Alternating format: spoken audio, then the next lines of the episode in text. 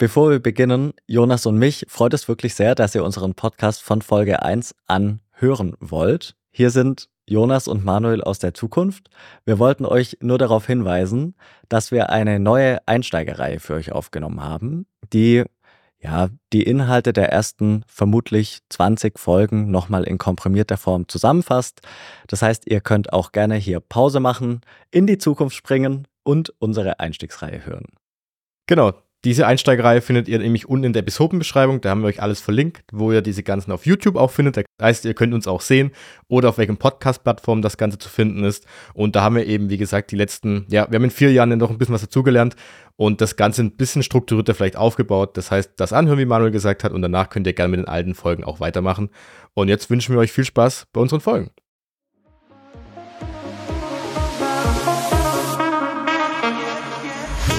Hallo und herzlich willkommen zur vierten Folge vom Bitcoin Verstehen Podcast. Wir möchten euch Bitcoin einfach und verständlich näher bringen. Mein Name ist Jonas und wie jedes Mal dabei Manuel. Hallo. Hi. Und möchtest du uns kurz näher bringen, was denn wir heute in unserer neuen Folge besprechen möchten? Ja, sehr gerne. Wir wissen natürlich, dass jeder wissen möchte, wo kaufe ich die Bitcoins, wie kaufe ich die Bitcoins. Aber bevor wir uns dem Thema Kauf widmen, wollen wir erstmal klären, wie bewahrt man seine Bitcoins sicher auf.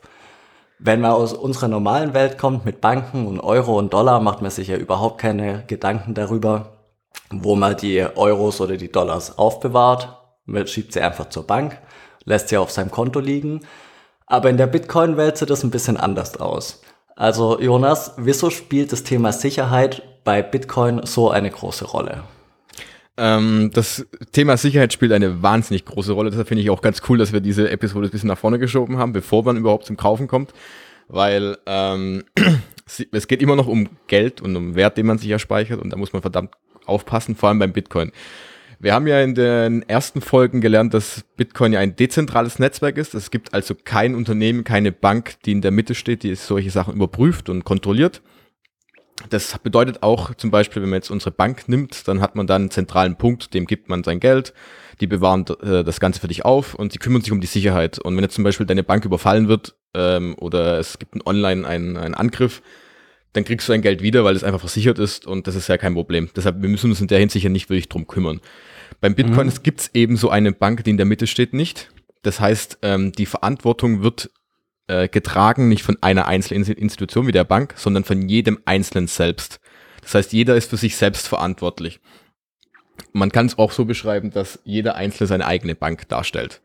Das hat dann erstens den Vorteil, dass ähm, die Gefahr, das Risiko eines Angriffes oder einer kriminellen Attacke nicht ähm, an einem Punkt stattfindet. Also das heißt zum Beispiel, die Bank ist nicht ein zentraler Angriffspunkt, sondern jeder Einzelne ist für sich selbst verantwortlich. Das heißt, für den Angreifer müsste jeden einzelnen Teilnehmer im Bitcoin-Netzwerk selbst angreifen, was natürlich viel, viel schwieriger ist.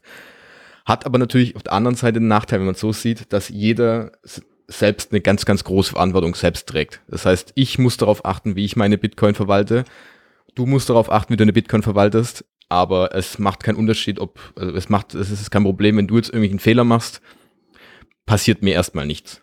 Und das ist der große Punkt. Und deshalb ist Sicherheit so verdammt wichtig, weil es keine kontrollierende Instanz gibt, die so gesehen als, ja, als Schutznetz für dich da ist, wenn was passiert, dass irgendwas rückgängig gemacht werden kann.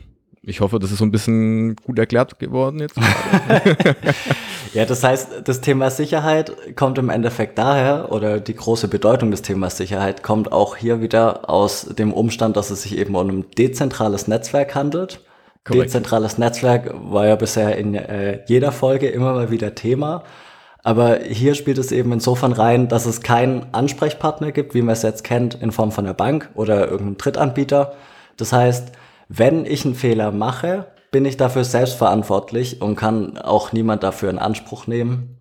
Genau. Oder ähm, meine Bitcoins wieder zurückholen, wenn ich die Bitcoins, die ich überweise oder meine Satoshis an eine falsche Adresse geschickt habe. Ich bin praktisch mein eigener Herr über meine Bitcoins mit allen Vor- und Nachteilen. Genau, es gibt keinen Kundenservice, keinen Support, wo du anrufen kannst oder irgendwas in der Richtung. Ähm, genau, genauso wie du es das erklärt hast, ist es richtig.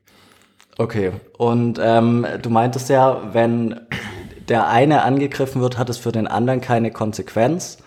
Aber hier ähm, nochmal die Frage, die Wahrscheinlichkeit, dass der Einzelne angegriffen wird, ist ja gleich oder ja, relativ gering oder gleich null, weil es noch keinen erfolgreichen Angriff auf das Bitcoin-Netzwerk als solches gab. Genau, richtig. Ähm, da muss man unterscheiden zwischen einerseits das Netzwerk an sich, klar, da hatten wir ja drüber mhm. gesprochen, dass das noch nicht angegriffen wurde, aber es geht ja einfach auch darum, ähm, wie bewahrst du deine Bitcoin selbst auf? Also es geht jetzt darum, mhm. wie, wenn, wir können ja, wir kommen ja gleich noch darauf, äh, wie genau man die Bitcoin aufbewahrt. Und mhm. jeder ist ja selbstverantwortlich, wie er dadurch seine Daten speichert. Und das ist auch mhm. der wichtige Punkt. Ich meine, da kannst du ja theoretisch auch angegriffen werden. Weil okay, wenn, ja. wenn jetzt zum Beispiel jemand deine EC-Karte klaut, kann er theoretisch ja auch, es ist ja auch ein Angriff auf dich. Und der könnte theoretisch deine Guthaben auf deiner Bank ja dadurch entfernen, wenn er dann Ja, er könnte kann. gegebenenfalls mein Konto dann räumen. Oder richtig. sie natürlich. Genau, richtig. Genau, sie, richtig, genau. Und äh, so muss man das sehen. Okay, alles klar. Du hast ja jetzt schon ein bisschen angesprochen und man liest auch immer wieder, sobald man sich damit befasst, wie speichere ich Bitcoins oder wo lagere ich meine Bitcoins, stößt man immer wieder auf den Begriff Wallet. Was, äh, was ist denn ein Wallet? Wie kann ich mir das vorstellen? Also ein Wallet ist eigentlich, Wallet übersetzt ist ja eigentlich auch Geldbeutel. Mhm. So kann man sich das ein bisschen vorstellen, ist eigentlich auch eine Art Konto. Und dafür muss man, ähm, und in diesem Konto werden so gesehen deine Zugriffsdaten auf deine Bitcoin gespeichert. Und da muss man vielleicht einen Schritt zurückgehen. Es wird vielleicht ein bisschen technisch jetzt, aber das muss man, glaube ich, ganz leicht verstehen. Es gibt ja im Bitcoin-Netzwerk gibt es ja, jeder, wie da teilnehmen, hat eine eigene Adresse.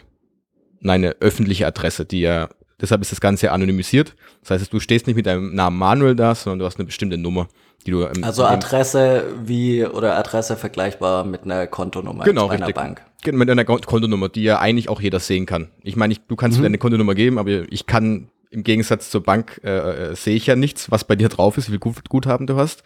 Ja. bei Bitcoin sehe ich ja wiederum, welche Transaktionen du getätigt hast und wie viel Guthaben da drauf ist. Das haben wir letzte Woche besprochen gehabt. Genau, pseudonymisiert. Genau, pseudonymisiert, richtig, genau. Und ähm, zu jeder genauso deiner Kontonummer gibt es ja auch, du hast ein Online-Passwort dafür meistens. Und darauf kannst du dann so gesehen auf dein Guthaben zugreifen. Du kannst damit dann Transaktionen durchführen, du kannst Überweisungen tätigen und allem drum und dran. Und das gleiche gibt es eben beim Bitcoin genauso. Zu jeder Public Address oder öffentlichen Adresse gibt es einen sogenannten Private Key, also einen privaten Schlüssel. Und dieser mhm. private Schlüssel ist dein Zugangspasswort. Das heißt, jeder, jede Person, der diesen privaten Schlüssel besitzt, zu dieser öffentlichen Adresse, kann damit Transaktionen tätigen. Soweit. Okay, das heißt, ähm, mit, der, mit dem Public Key ähm, gebe ich eben dem Netzwerk kund, wer ich bin, beziehungsweise ich, ich, ich gebe kund, ähm, wie viel Währung, also wie viel Bitcoin auf der Public Key, auf der Public-Adresse hinterlegt ist. Und den Private Key brauche ich eben, um das Geld, um den Bitcoin dann zu verschieben oder zu versenden. Genau, richtig. Eigentlich kann das so vergleichen zwischen wie Kontonummer plus dein Passwort, so gesehen. Ja. Und das also Passwort, Kontonummer und PIN. Genau, PIN, genau, richtig. Und mit diesem PIN kannst du eben Zug, hast du eben Zugriff darauf, auf die, äh, auf dein Guthaben, was du damit immer mhm. machst damit, genau. Jo. Und ähm, eine Bitcoin-Wallet ist eigentlich in der Hinsicht nur eine Art Software, gibt es in unterschiedlichen Varianten, da können wir auch gleich nochmal drüber sprechen.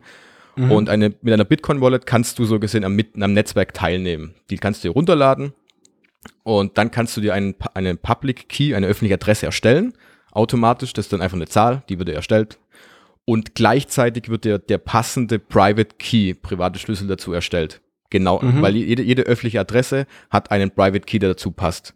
Und die sind verbunden, die kannst du nicht ändern. Also im Gegensatz zur Bank vergibst du deinen PIN oder dein Online-Passwort nicht selbst, sondern der Computer oder das Handy, je nachdem, äh, erstellt dir automatisch den passenden Schlüssel dazu. Das heißt, es okay. gibt immer ein Paar. Es gibt einen öffentlichen Schlüssel, den jeder haben kann, und es gibt diesen privaten Schlüssel, den du nur haben solltest, denn jeder, der diesen in der Hand hat oder besitzt, kann sämtliche Transaktionen tätigen. Und dafür sind okay, Bitcoin-Wallets also da. Bisher im Endeffekt, im Endeffekt eins zu eins vergleichbar von, von der Funktionsweise wie Kontonummer und PIN-Nummer bei der Bank. Korrekt, genau. Und so ein Wallet ist eben noch dann dafür da, um diese Private Keys aufzubewahren. Das heißt, du ähm, kannst dir theoretisch diesen Private Key auch merken, wie jeder PIN ja auch. Das Problem mhm. ist aber halt, dass dieser Private Key nicht nur aus zehn Stellen besteht, sondern viel, viel mehr. Mhm. Und deshalb ist es schwierig, und das ist auch kein klassisches Passwort, wie man sich das vorstellt, dass man jetzt, keine Ahnung, dein Geburtsdatum nimmt, was man da nicht machen sollte. Aber mhm. manche nehmen sich auch Sätze oder irgendwelche anderen Sachen, die man sich gut merken kann. Und bei Private Keys ist es eher schwieriger, das hinzukriegen. Okay, okay. Genau. richtig. Das heißt Und- aber auch ähm, zum Verständnis, weil wir eingeleitet haben mit Wallet ist im Endeffekt ein Geldbeutel, dass die Bitcoins gar nicht auf diesem Wallet gespeichert sind, sondern eben nur die Private Keys. Genau, richtig. An Bitcoin kannst du, also deshalb ist die Aussage, ich speichere meine Bitcoin, ähm, ist eigentlich komplett falsch erstmal, sondern weil die bleiben einfach in dem Netzwerk drin auf der Blockchain. Mehr passiert da erstmal nicht, sondern es geht eigentlich nur um diesen Private Key, mit dem du dann einen Zugriff darauf hast. Du speicherst also so gesehen in dem Bitcoin Wallet nur diesen Private Key, mehr nicht. Und das ist das Wichtigste, was man sich, also wenn du, wenn man aus dieser ganzen Folge irgendwas mitnimmt, ist es diesen Private Key, den privaten Schlüssel. Das ist das Wichtigste überhaupt, was man sich, was man aufbewahren muss. Man darf das niemals rausgeben, ähm, weil wenn du das Ding weg hast, verlierst, hast du ein riesen, riesen Problem. Weil du ihn den nicht mehr Ja. wiederherstellen kannst. Du kannst nicht plötzlich ein Passwort vergessen, wieder anklicken und irgendjemand anrufen deswegen, sondern wenn das Ding weg ist, hast du alles verloren. Womit wir wieder beim ersten Punkt äh, Verantwortung Genau. gewesen Richtig. wären. Genau. Okay, das heißt, der Bitcoin an sich, der bleibt die ganze Zeit auf der Blockchain, also Korrekt. auf dem System hinter dem Bitcoin und die Private Keys legitimieren mich praktisch nur über den einzelnen Bitcoin oder Satoshi zu verfügen. Genau, richtig. Mehr ist es nicht. Okay. Korrekt. Und ähm, dieses Passwort, dieser Private Key ist eben halt nicht an eine Person gebunden, sondern wenn du mir den jetzt zum Beispiel weitergibst oder ich den dir illegal oder kriminell äh, entwende, Mhm. dann kann ich damit machen, was ich möchte. Und das ist das, äh, der große Unterschied zur Bank. Und du kannst da nichts dagegen tun. Okay, also auch Genau. deshalb ist Sicherheit hier ein ganz großes Ganz Thema, großes weil man Thema. eben, wenn man den verliert, hat man halt Pech gehabt. Es gibt keinen Weg zurück. Genau, richtig. Korrekt. Und deshalb ist es auch das, was man so häufig liest, dass irgendwelche Menschen ähm, nicht mehr drauf zugreifen können auf ihre Bitcoin, weil sie ihre Hard äh, Festplatten verloren haben oder was auch immer, den Computer gelöscht haben, die dann auf irgendwelchen großen Müllhalden nach Tausenden von Bitcoin suchen. Ähm, Genau, ich glaube, das hat man alles schon ein bisschen mehr gelesen. Ähm, die suchen eigentlich nur nach ihren, nach ihren privaten Schlüsseln, weil diese sich halt auf dem Computer gespeichert haben, aber oder nicht woanders. Und wenn sie eben die verloren haben, haben sie Pech gehabt. Dann sind die Dinger weg und es kommt aber auch niemand anderes dran. Ja, da gibt's ja teilweise Bergungsaktionen richtig, Genau. wo dann irgendwelche Leute, wie nach einem Schatz im Meer, wird eben nach, nach dem Key auf irgendeiner Mülldeponie gesucht. Aber ich meine, wenn das Ding einen Wert von 50 Millionen Dollar hat, dann ist das schon verständlich. Genau, richtig. Und der Nachteil ist halt eben, dass du diesen Private Key, den müsstest du theoretisch erraten. Und das ist, äh, also um den wieder herzustellen, müsstest du ihn erraten. Und das ist wahnsinnig schwierig. Das kriegt kein Computer hin und das würde ewig, viele, viele Jahre dauern, um das äh, durchzurechnen. Das heißt, du hast keine Chance eigentlich. Okay, ähm, und- das ist es. Ähm, auch hier jetzt nur ganz untechnisch gesprochen, weil das äh, ja, würde wahrscheinlich zu weit gehen. Einfach eine Ja- oder Nein-Antwort. ähm, du hast am Anfang gesagt, der Public und der Private Key wird zusammen generiert oder ausgegeben.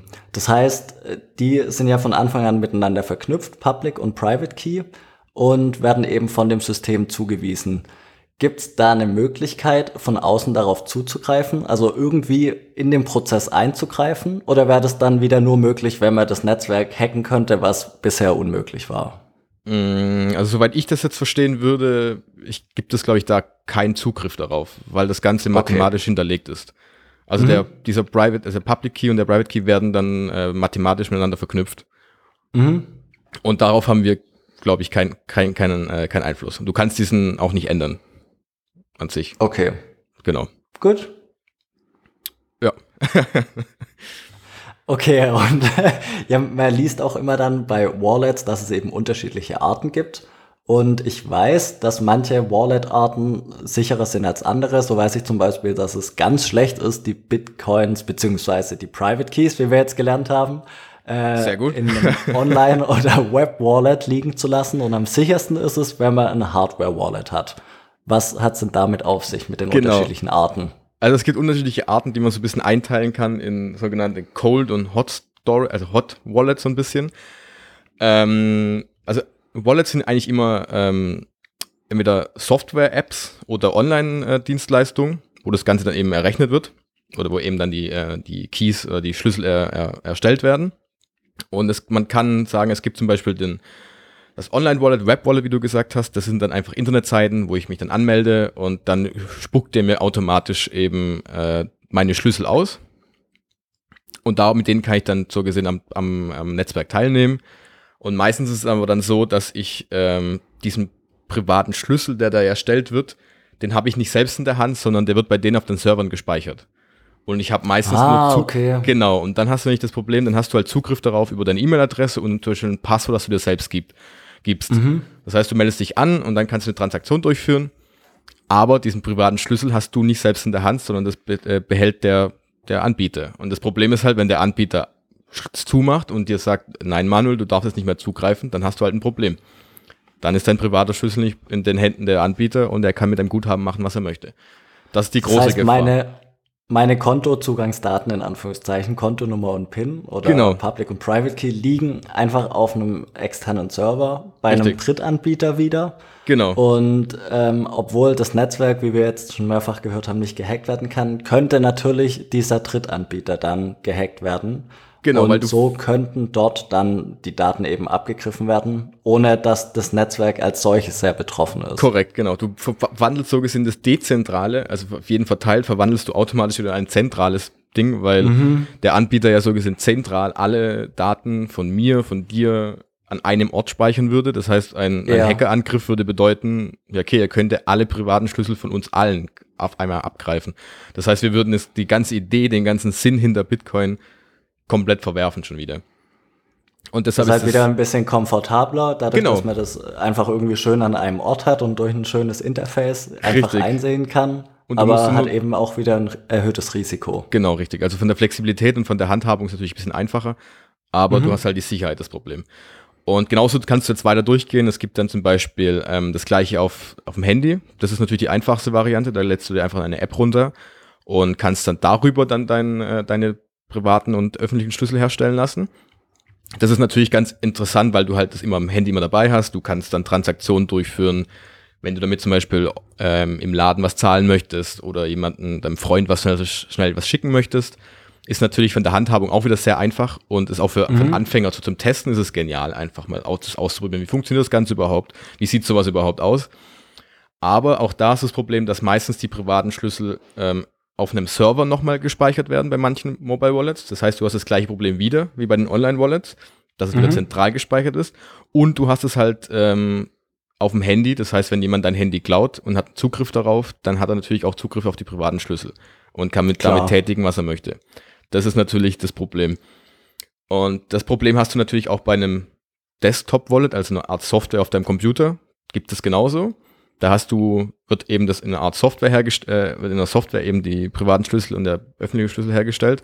Hast aber auch da das Problem, auf dem Computer kannst du zugreifen. Also du hast einen Laptop, kannst du zum Beispiel verlieren in der Bahn. Oder, was bei beiden anderen genauso ist, beide Computer und das Handy sind ja immer ans Internet angeschlossen. Das heißt, für einen Hacker von außen ist es immer möglich, darauf zuzugreifen. Und das bedeutet auch mit einem Trojaner oder mit Viren kann es natürlich Ja. passieren, dass jemand da sich einschleust und dir die privaten Schlüssel eben ent, aus der Hand zieht, so gesehen. Ähm, und Also deshalb so- nennt man, ja, Entschuldigung, ja, erzähl. nein, deshalb nennt man diese drei Arten auch Hot Wallets, weil sie immer mit dem Internet verbunden sind. Mhm. Und das ist nämlich die Gefahr dabei, dass du immer so eine, eine aktive Verbindung zum Internet, zur Außenwelt hast, wo ja jemand drauf zugreifen könnte. Und da Das besteht heißt, die große Gefahr sich, drin. man kann sich merken, ähm, gerade was das Desktop oder das äh, Handy-Wallet angeht, dass es eben das gleiche Risiko birgt wie jede an, wie sämtliche anderen Daten, die man auf dem jeweiligen Gerät speichert. Sobald Genau. das äh, Handy oder der Computer geklaut oder gehackt wird, ähm, sind die Daten weg.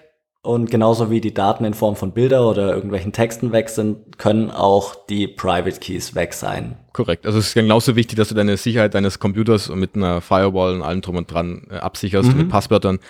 Genau. So wie du mit allen anderen Daten das auch verwendest. Okay, okay. Genau, und dann gibt's eben die große andere, also was ist die große andere Seite? Die andere Seite sind eben die Cold, die Cold Wallets, die eben nicht mit dem Internet verbunden sind. Das kann man am Anfang ist es, die einfachste Variante ist, nennt sie sogenannte Paper Wallets, also so Papier-Wallets. Da geht's darum, dass, ähm, ähm, dass man online ähm, deine öffentlichen Schlüssel und deinen privaten Schlüssel erstellst.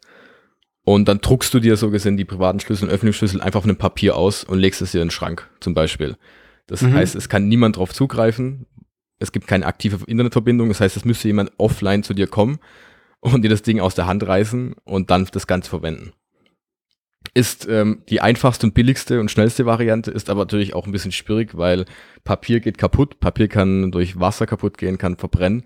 Ja, oder Licht Und- ist vergilbt, man kann Genau, es ist lesen. richtig. Und äh, jeder, der das sieht, ich meine, Papier sieht man sofort, wenn, wenn du es rumliegen hast in deinem Zimmer zum Beispiel und es sieht jemand, macht ein Bild davon, hat er sofort äh, alle Zugangsdaten. Das heißt, die, diese Wallets sind erstmal überhaupt nicht zu empfehlen. Deshalb kann man Mhm. am besten, man kann wissen, worum es geht, aber man sollte es auf jeden Fall niemals verwenden. Was mir jetzt Und- noch nicht ganz klar ist, wenn ich Mhm. kurz einhaken kann, ähm, bei dem Online- bzw. Web-Wallet ist klar, dass äh, die Zugangsdaten der Public und der Private Key werden online auf einem Drittserver gelagert. Aber bei Genau. dem Paper Wallet hast du jetzt auch gesagt, wenn ich dich richtig verstanden habe, dass die Zugangsdaten online eben ausgegeben werden und man druckt sie sich dann aus. Genau. Sind sie dann nach dem Ausgabevorgang online nicht mehr auffindbar? Oder wo, wo kommen denn die Zugangsdaten her, die, die man dann auf das Paper Wallet eben druckt? Genau, also online sind sie nicht mehr auffindbar, hoffentlich. Also je nachdem, Mhm. also wenn man muss jetzt davon ausgehen, dass der, dass dieser Dienstleister eben dann die, diese Daten wieder löscht. Mhm. Aber ähm, genau, online sind sie nicht, man erstellt, so gesehen ist es eine einmalige Erstellung und du äh, druckst dir das Ganze dann oder speicherst dir das Ganze auf einem Pap äh, Blatt Papier eigentlich, ähm, speicherst es nieder so gesehen oder druckst es ja aus so gesehen und du hast es dann einmal offline in der Hand in der physikalischen Form. Das heißt, Das eigentlich heißt, der Haupt das, das ist ungefähr so, wie wenn du sagen würdest, du druckst dir dein, deine Kontonummer plus dein PIN für deinen Online-Zugang aus auf, auf, Mhm. äh, auf ein Stück Papier. Genau. Das heißt, der Hauptunterschied ist, dass man eben bei dem Online-Wallet weiß, meine Zugangsdaten sind noch online definitiv hinterlegt. Genau, richtig. Und bei dem Paper Wallet geht man davon aus, wenn das ein seriöser Anbieter war, von dem man die Zugangsdaten bekommen hat, dass die eben gelöscht wurden und somit nur einmalig auf meinem Papier Wallet vorhanden sind. genau, richtig. Genau so Okay. sieht's aus. Und dann gibt's nämlich noch die aktuell beste Variante, das sind sogenannte Hardware-Wallets. Das kann man sich vorstellen wie ein kleiner USB-Stick. Ähm, und, und bei dem ist es nämlich so, dass ähm, diese öffentlichen und privaten Schlüssel offline auf diesem USB-Stick erstellt werden. Das heißt, du hast überhaupt keinen Kontakt zu einem, ähm, zu einem Online-Anbieter. Und das ist der große Vorteil. Und ähm, das heißt, du hast dann nachher den privaten Schlüssel und der öffentliche Schlüssel wird darauf erstellt und der private Schlüssel wird auf diesem USB-Stick gespeichert. Und den kannst du dann ganz normal irgendwo an einem sicheren Ort lagern. Und nur wenn du eine Transaktion durchführen willst, musst du ihn an den Computer anschließen, um Mhm. dann zum Beispiel eine Bitcoin zu empfangen oder zu senden. Ansonsten hat er keinerlei Verbindung zu einem äh, zu einem Computer und ist auch nicht mit, nicht mit dem Internet verbunden. Das heißt, es ist also in der Hinsicht aktuell die sicherste Variante, um deine, deine, deine Pri Private Keys aufzubewahren. Aber es muss natürlich schon geguckt werden oder es wird auch technisch wahrscheinlich Vorkehrungen geben, dass das einzelne äh, Hardware-Wallet nicht zufällig de, genau den gleichen Public und Private Key hat wie jetzt ein anderes Hardware-Wallet. Weil wenn die offline erstellt werden, dann gibt's ja theoretisch die Möglichkeit, dass es das gleiche zweimal gibt. Oder habe ich einen eine Denkfehler? Verdammt, gut, verdammt gute Frage, die ich dir leider nicht ganz beantworten kann. Aber das Okay. ist eine gute, Idee. vielleicht muss man es bis zum nächsten Mal recherchieren und dann äh, werden wir sicherlich auch in der nächsten Folge nochmal drüber sprechen können. Aber das ist eine Ja, wir Frage. wollen ja, wir wollen auf jeden Fall nochmal auf alles hier detaillierter eingehen. Richtig. Ähm, aber wäre Ja. gut zu wissen. Das ist eine gute Frage, genau. Ja, ist echt eine gute Frage, richtig. Und ähm, ja, und man muss halt drauf gucken, dass so ein Hardware-Wallet ist halt die, ist das einzige von den Wallets, die eben kosten. Also man kann da so zwischen 60 und 70, 60, 70 bis 100 Euro rechnen. Mhm. Ähm, was natürlich auch bei größeren Beträgen aber schon relativ sinnvoll ist, weil ähm, man muss ja davon einfach aus, ausgehen, man hat eine große Verantwortung und wenn man da jetzt, sagen wir mal, ein Bitcoin zum Beispiel insgesamt speichert, ist das schon, ähm, es ist wenn man ist wert, das Ganze, die Investition dafür. Ja, klar. Äh, Genau. Ich habe auch schon gelesen, es lohnt sich ab dem Zeitpunkt, wo der Wert in Bitcoin des, den Wert des Wallets eben übersteigt, den Kaufpreis. Genau, richtig. Und so kann man auch, wenn man, also viele fragen dann ja auch, welches Wallet soll man denn benutzen oder verwenden? Und da kann man Mhm. eigentlich in die Richtung gehen, zu sagen, okay, am Anfang kann man einfach mal so ein Online- oder Mobile Wallet benutzen, um einfach mal zu testen. Und ähm, umso flexibler, umso einfacher die Handhabung ist, umso unsicherer ist das meistens, was ja bei deinem Mobile Wallet zum Beispiel der Fall ist. Wenn du aber dann umso mehr Guthaben, umso länger du auch langfristig was speichern möchtest, dann sollte man auf jeden Fall Richtung Hardware Wallets gehen und da die Sachen drin speichern. Was also wirklich die, die Empfehlung ist, ist, so mache ich ja auch, du ja auch, glaube ich. Mhm. ähm, wenn man wirklich langfristig das Ganze investieren möchte und sagt, okay, ich möchte es einfach die nächsten fünf Jahre sicher aufbewahren, dann ähm, sollte man sich auf jeden Fall mit Hardware-Wallets beschäftigen und wir, will, wir packen auf jeden Fall auch zwei, drei Links noch rein, wo man sich genauer damit beschäftigt oder mal genauer lesen kann, welche Varianten es da gibt. Und genau, deshalb die große Empfehlung, sich das genau anzugucken und, ähm, und es einfach auch mal auszuprobieren und zu gucken, wie es funktioniert. Es ist natürlich auch keine endgültige Entscheidung. Also Nein. Also wenn ich jetzt ähm, mein Geld investiere bei einem Mobile Wallet, habe ich die Möglichkeit, die äh, den Wert dann auch auf mein Hardware Wallet zu übertragen. Also Klar. nur weil ich es bei dem einen Wallet gekauft habe, ist es dann nicht endgültig. Nein, das ist eigentlich wie wenn man, ja, wenn man unterschiedliche Geldbeutel hätte. Man kann es hin und her schieben, wie man Bock hat und äh, wie man es sich, man kann ja auch, man kann theoretisch auch zwei parallel benutzen. Eins ein bisschen, was ein bisschen flexibler ist, dafür ein bisschen unsicherer und dafür das andere ein bisschen sicherer, dafür eben ein bisschen umständlicher, damit Transaktionen durchzuführen. Genau. Mhm, alles klar, okay. Ja. Sehr schön. Richtig. Gut, und da möchte ich, äh, genau, ich möchte noch eins einfügen, glaube ich, was ganz interessant wäre, weil bestimmt jetzt auch die Frage kommen würde, was passiert denn, wenn man jetzt zum Beispiel dieses Wallet ähm, verliert? Kann mhm. ja auch passieren. Ich meine, man kann ja zum Beispiel sein Handy verlieren oder man kann auch dieses Hardware-Wallet einfach, ja, es kann geklaut werden, was auch immer. Und ähm, da gibt es nämlich immer so, den sogenannten Recovery Seed. Das ist eigentlich, das kann man sich ganz, also kennt man eigentlich, nur, wenn man nicht aus der Technologie kommt, kennt man das nicht. Aber da geht es nämlich darum, dass man, das ist eine Liste von 12 oder 24 einfachen Wörtern, die sind meistens so vier bis fünf Zeichen lang. Und diese Wörter ergeben in der richtigen Reihenfolge eingegeben den privaten Schlüssel wieder. Das heißt, ähm, jedes Wallet, wenn man bei der ähm, Erstellung ergibt, geben diese Anzahl an Wörtern wieder aus. Also das heißt, es wird so gesehen der öffentliche Schlüssel erstellt, der private Schlüssel und dazu das passende, die passende Recovery Seed, also die passenden Wörter dazu. Und diese Wörter mhm. kann man sich am besten aufschreiben per Hand und die kann man dann auch in einem sicheren Ort aufbewahren. Und das heißt, wenn dann zum Beispiel das Hardware Wallet verloren geht, kann man sich wieder ein neues Hardware Wallet kaufen und kann mit diesem Recovery Seed seine privaten Schlüssel wieder herstellen. Das heißt, es ist so gesehen eine Art Backup. Und das ist okay, so das heißt, man muss die Aussage von vorher ein bisschen korrigieren, ähm, dass man dann einfach verloren hat, wenn man den Public und Private Key verliert. Genau. Weil man immer noch die Möglichkeit hat, das wiederherzustellen durch diesen Recovery Seed. Richtig. Aber wenn man auch diesen Recovery Seed verliert, dann hat man endgültig verloren. Dann genau. ist der Zug abgefahren. Richtig, das ist ja komplett abgefahren. Okay. Ja, das stimmt. Also so sind es auch dann, geht's auch wenn man so über Sicherheit sprechen sollte, müsste man theoretisch auch darüber sprechen, wo lagert man so ein Recovery Seed, wo lagert man die Hardware Wallet, weil zum Beispiel man sollte beide Sachen nicht zusammen an einem Ort lagern. Aber ich glaube, mhm. da können wir sicherlich noch in einer, in einer detaillierteren Folge drüber sprechen.